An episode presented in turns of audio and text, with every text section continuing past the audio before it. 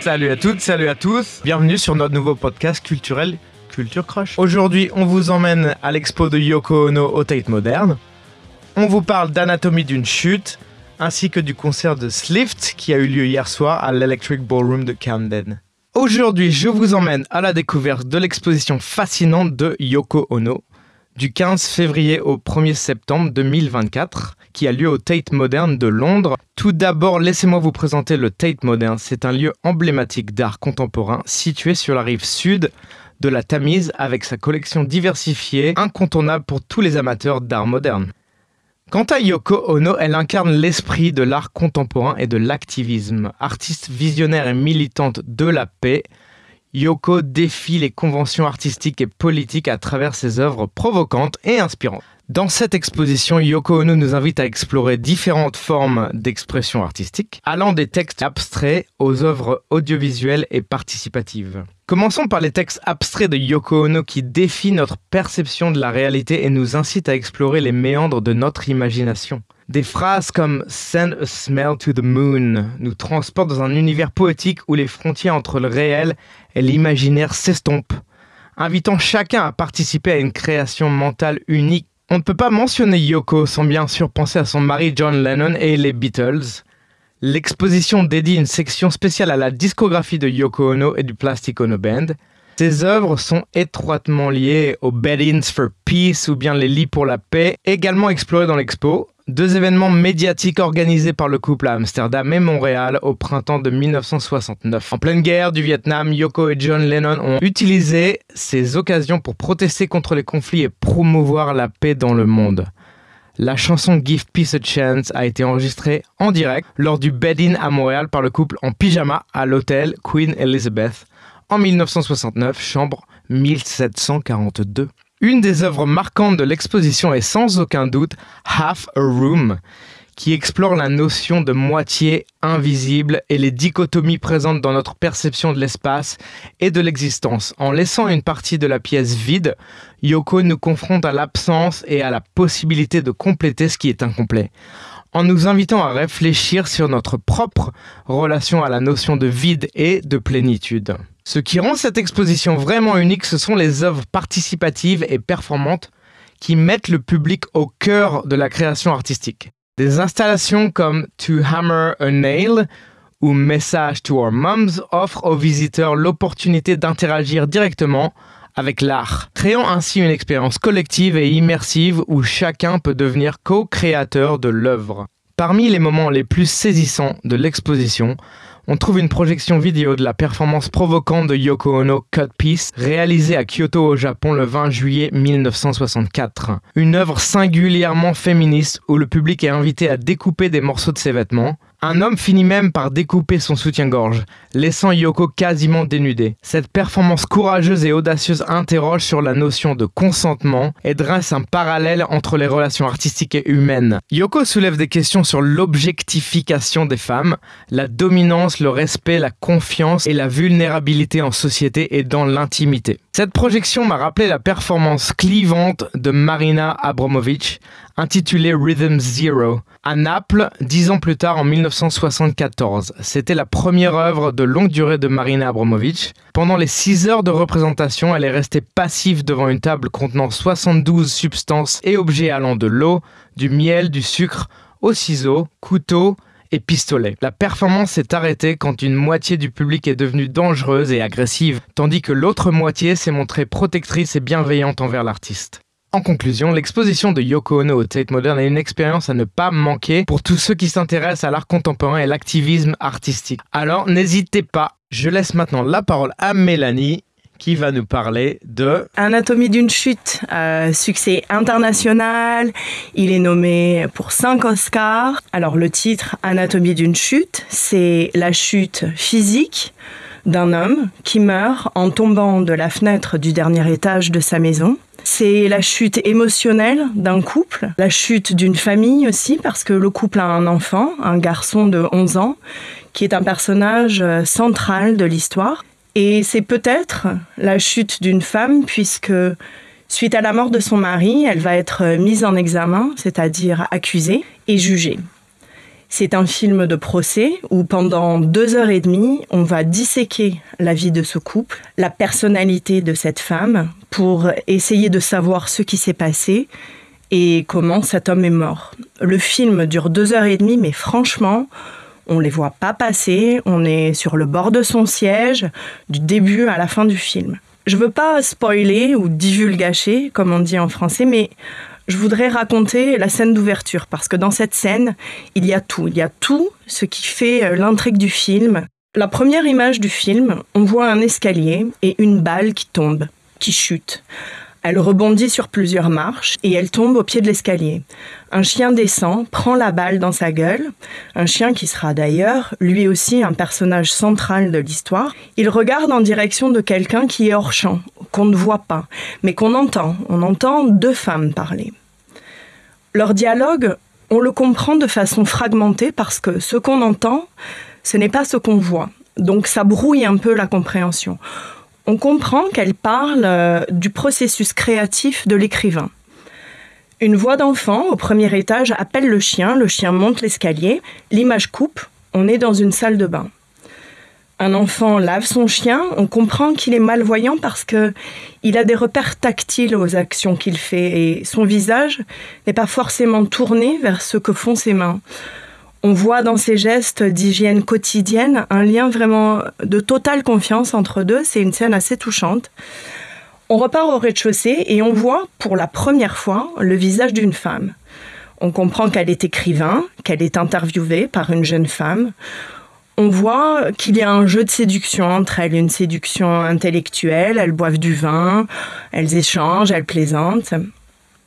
On revient dans la salle de bain. L'enfant a fini de laver son chien et tout à coup, venu d'un autre endroit de la maison, de la musique surgit à un niveau sonore vraiment très très fort.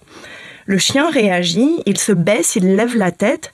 L'enfant, lui, ne réagit pas. Il continue ses gestes habituels. Gros plan sur le visage de la jeune femme au rez-de-chaussée. Elle, elle réagit à la musique.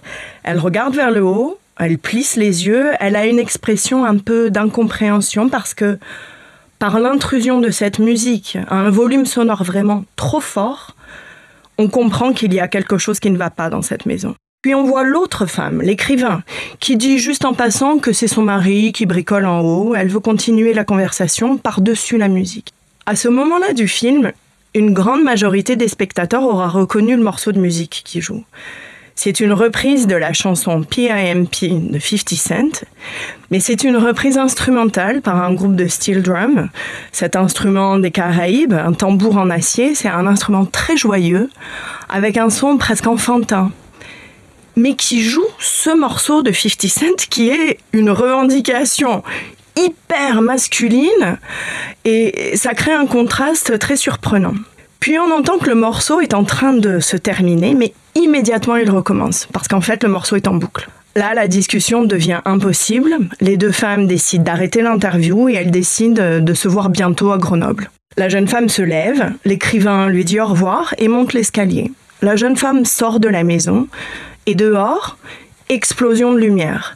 La neige, les montagnes, il fait très beau, on est au milieu de rien, en pleine montagne. Et là, il y a un choix artistique euh, très fort parce que même si on est à l'extérieur de la maison, la musique est au même niveau sonore qu'à l'intérieur et elle accompagne la jeune femme jusqu'à sa voiture. De l'intérieur de la voiture, on voit le chalet, on voit le petit garçon et son chien en train de partir pour une promenade et on voit l'écrivain sur euh, le balcon du deuxième étage qui fume une cigarette. La voiture part. Donc ça c'est vraiment la première scène compacte, mais ensuite quand le petit garçon rentre de sa balade avec son chien, il trouve devant le chalet, par terre, dans la neige, le corps de son père, la tête en sang, mort. Et la musique qui joue encore.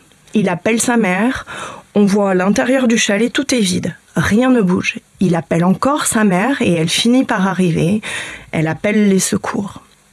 Là, la caméra rentre à nouveau dans la maison, mais au dernier étage. Une pièce qu'on n'a pas vue avant. La pièce est en travaux, sous les toits.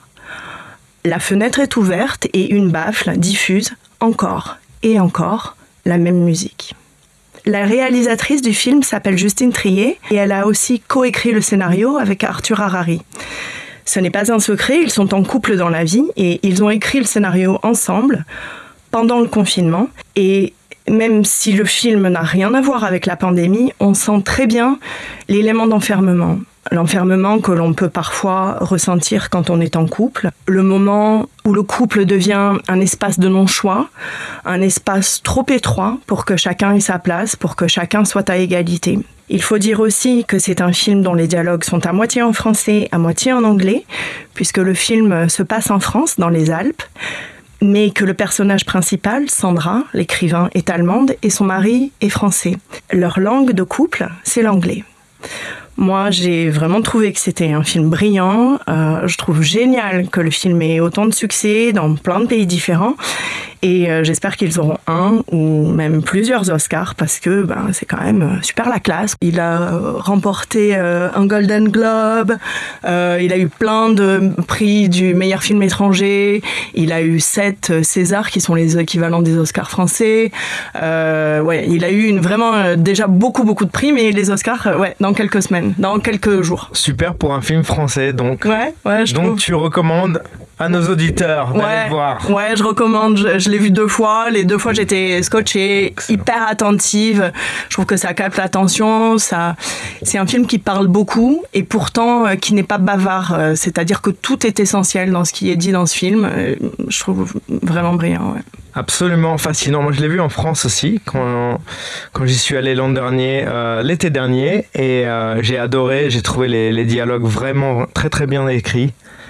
Euh, le jeu des acteurs, notamment euh, l'avocat, Ouais. euh, entre autres, mais, mais vraiment le jeu de tous les acteurs sont, épatants. Ouais. Allez le voir, allez le voir. Ouais. Ça, c'est un film grand incontournable. Un grand film. Merci Mélanie pour cette chronique d'Anatomie d'une chute. Pour finir, nous allons parler du concert des groupes français Slift et Cerveau. En première partie, qui a eu lieu hier soir, le 28 février, à l'Electric Ballroom, salle de 1500 places, juste à côté de la sortie du Tube de Camden Town, dans le nord de Londres. Cerveau est venu tout droit de Rouen et ouvre le bal ce soir. Ils sont présents sur toute la tournée européenne de Slift. Ça joue tôt, la salle est mi-pleine au début, mais le public présent est déjà pleinement réceptif aux vibrations sombres de leur post-punk psyché aux voix graves dans l'esprit Ian Curtis de Joy Division et rythme envoûtant et répétitif où le trio conduit une cérémonie quasiment chamanique.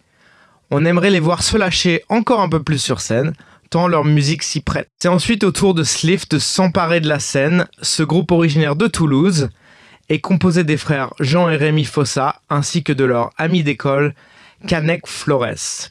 Cliff a vu le jour en 2016 lorsque les frères Fossa ont rencontré Canek dans une école de musique classique.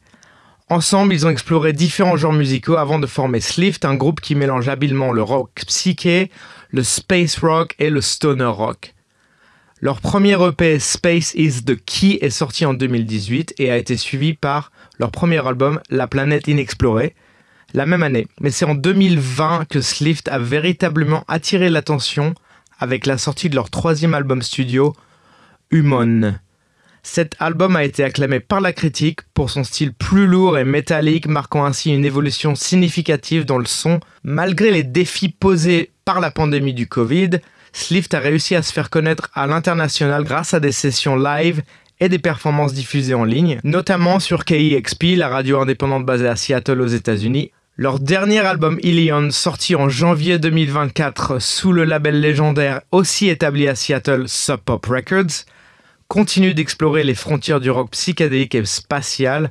Les frangins à la guitare et basse enchaînent les riffs psychés plein pot, sans effort, en toute agilité, pendant que Kanek s'impose en maître percussif dans la lignée de Mitch Mitchell du Jimi Hendrix Experience. Les projections d'art psyché moderne nous accompagnent impeccablement à travers leur set et nous emportent au large de cet océan stoner. Sleeve s'impose comme l'un des groupes les plus excitants de la scène rock underground contemporaine du moment. Pour découvrir leur musique et plonger dans leur univers, rendez-vous sur le site officiel sliftrock.com. Allez les voir. C'était donc un aperçu du concert de Slift à l'Electric Ballroom à Camden. Bah, t'es allé avec qui euh, à ce concert, Raphaël? Alors j'y étais avec James Aparicio qui m'a gentiment invité à ce concert. James est un producteur de musique en fait. Et il travaillait dans les studios Mute Records dans les années 80-90. Donc il a travaillé sur des albums de Nick Cave, des albums de Spiritualized. Donc il est, il est vraiment excellent. Et euh, j'ai la chance de travailler avec lui dans mon projet musical personnel qui s'appelle Throwdown Bones. Euh, un groupe avec euh, une française d'ailleurs, qui est aussi sûr. qui habite à Londres aussi, que tu connais. Bien sûr, Marion Andro. Voilà. Et euh, notre ami Francesco Vanni qui est euh, de Milan. Autopromo, mais super groupe. Un peu d'autopromo, euh, je, je ne me jette pas des fleurs. Non, non, mais moi, je, je vous en jette pas. Tu kiffes trop, même. Merci de nous avoir écoutés. Vous pouvez vous désabonner. Culture Crush, c'est fini. Merci d'avoir écouté la dernière La de Culture. Crush. La dernière. C'était donc la dernière de Culture Crush après 20 ans de, de bons et loyaux services. On vous remercie pour votre fidélité. Merci à toutes et à tous de nous avoir suivis. Et rendez-vous bientôt pour une prochaine émission.